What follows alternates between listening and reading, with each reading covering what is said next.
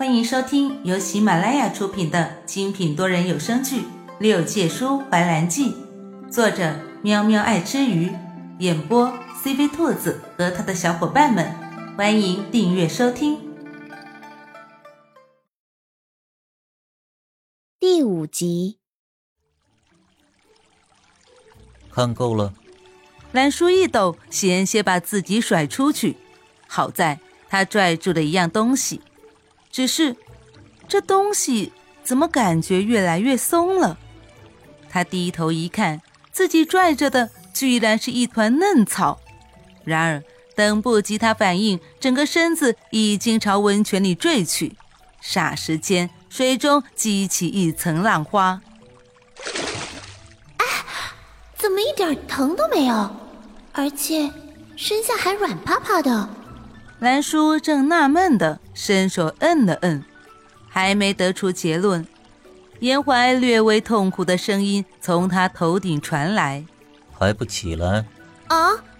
兰叔直起身子，圆润的脸上挂着明晃晃的不解：“你压着我的腿了。”闻言，兰叔立即跳了下去，一个劲儿的道歉：“啊，对不起，对不起。”严怀伸手去勾衣服。对着眼前衣衫尽湿、春光乍泄的某人，从头顶兜下一件外袍。你来这里做什么？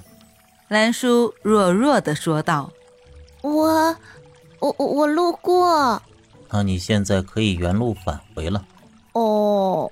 兰叔缓缓起身，走了两步，不慎被池中的什么东西绊倒，又朝严怀扑了过去。他的胸肌好硬啊！兰叔不禁多摸了两下，严怀瞬间吸了口气，强忍着不适。摸够了还不下去？兰叔小脸一红，脑袋往旁边一扭，正准备从他身上爬下去，却见月牙门旁的菩提树一阵大动，紧接着出现了童灵那畏首畏尾的身影。看清他俩的神态。统领仙官猛然一僵，半晌之后才做恍然大悟状：“哦，原来树兰姑娘来找神君了，我什么都没看见，什么都没看见。”说完就转身撤退，但是显然有人动作比他还要快。兰叔此刻真的要哭了，他索性抓了一件严怀的衣裳，胡乱地裹在自己身上，也不顾铜铃好奇的目光。一阵风似的跑了，带起的微风拂开了菩提树上的繁花，撞见自家上神和未来帝后的好事，这可怎么破？要是上神将他陈池灭口，那又该怎么办？树兰姑娘，救命啊！铜铃自知现在叫天天不应，叫地地不灵，唯有自救。他委屈地竖起三根手指，对天发誓道：“我真的什么都没看见。”严怀看着那落荒而逃的身影，嘴角微勾，思绪丝毫不在童林身上。他低头看向自己的手，刚刚他手放的位置，好柔软啊，貌似是他的腰吧。见半天没有回应。童灵偷偷地朝严怀望去，见自家上神笑得那个春风满面，怕是顾不上自己了吧？于是乎，童灵蹑手蹑脚地窜了出去，里面的人丝毫没有察觉。昭华殿，兰叔宛如一阵风似的刮进了殿中，沉重的木门被风猛地带上。他拢了拢身上的衣服，严怀身上独有的菩提花香萦绕鼻尖。他捂着胸口坐在梳妆台前，深深地吸了一口气，又缓缓地吐出，感受着心脏猛烈的跳动。哎呀，好丢人呐！他透过镜面看着镜中的自己。想死的心都有了。镜子里这个头发凌乱、簪子歪斜、脸颊泛红的人是谁？嗯，一定不是他自己。身上那原本的青衫薄纱，如今紧紧地贴在身上，突出那玲珑有致的身躯。他突然有些难为情。难道他刚才就是这样一副模样，出现在严怀上神面前的？那他是不是什么都看见了？啊，兰叔，你怎么可以这么蠢呢？怪不得花灵老是戳他脑门这么说他。兰叔啊，我是该说你蠢呢，还是说你心真大，蠢的可爱呢？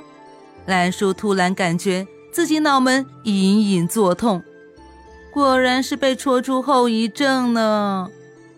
兰叔揉了揉发烫的脸，自己给自己催眠。刚刚什么都没有发生，他什么都没有看到。嗯，就是这样。安啾！一个大大的喷嚏出现在寂静的房间里。嗯，这种天也能感冒，也是没谁了。第二天清晨，严怀一出店门，就听见童林的大嗓门在院子里大呼小叫：“哎，舒兰，你做出来的东西怎么这么好吃啊？快教教我！”童林说着，又往嘴里塞了一块糖油粑粑，竖起个大拇指给他点赞，表示好吃。兰叔做的糖油粑粑甜而不腻，十分酥软，很合童林的胃口。对于一个吃货来说，简直就是人间美味。兰叔在心底翻了翻白眼，想当初他可是浪费了十斤白粉才做出这甜而不腻的糖油粑粑，能不好吃吗？他第一次吃糖油粑粑是花灵从凡间带回来的，毕竟自己的路痴症状已经无药可救，哥哥们都不让他单独出门，所以许多事情。他都是通过花灵才了解到的。兰叔一脸得瑟地看着他。啊，这个呀，这个要看个人天赋的。你觉得你有这个天分？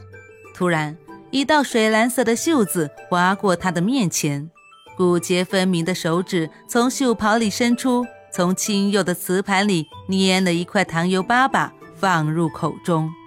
严怀嘴角含笑的打趣兰叔：“味道还不错，看不出来你路痴的境界之高，厨艺还能和他成正比。”童林在一旁偷笑，肩膀一耸一耸的：“看不出来上神还有这样的一面。”兰叔听到他用路痴的事情来说自己，小脸涨得通红。厨艺和路痴能扯上什么关系啊？我就路痴，怎么了？你咬我啊？路痴是我的错吗？厨艺好是我的错吗？哼！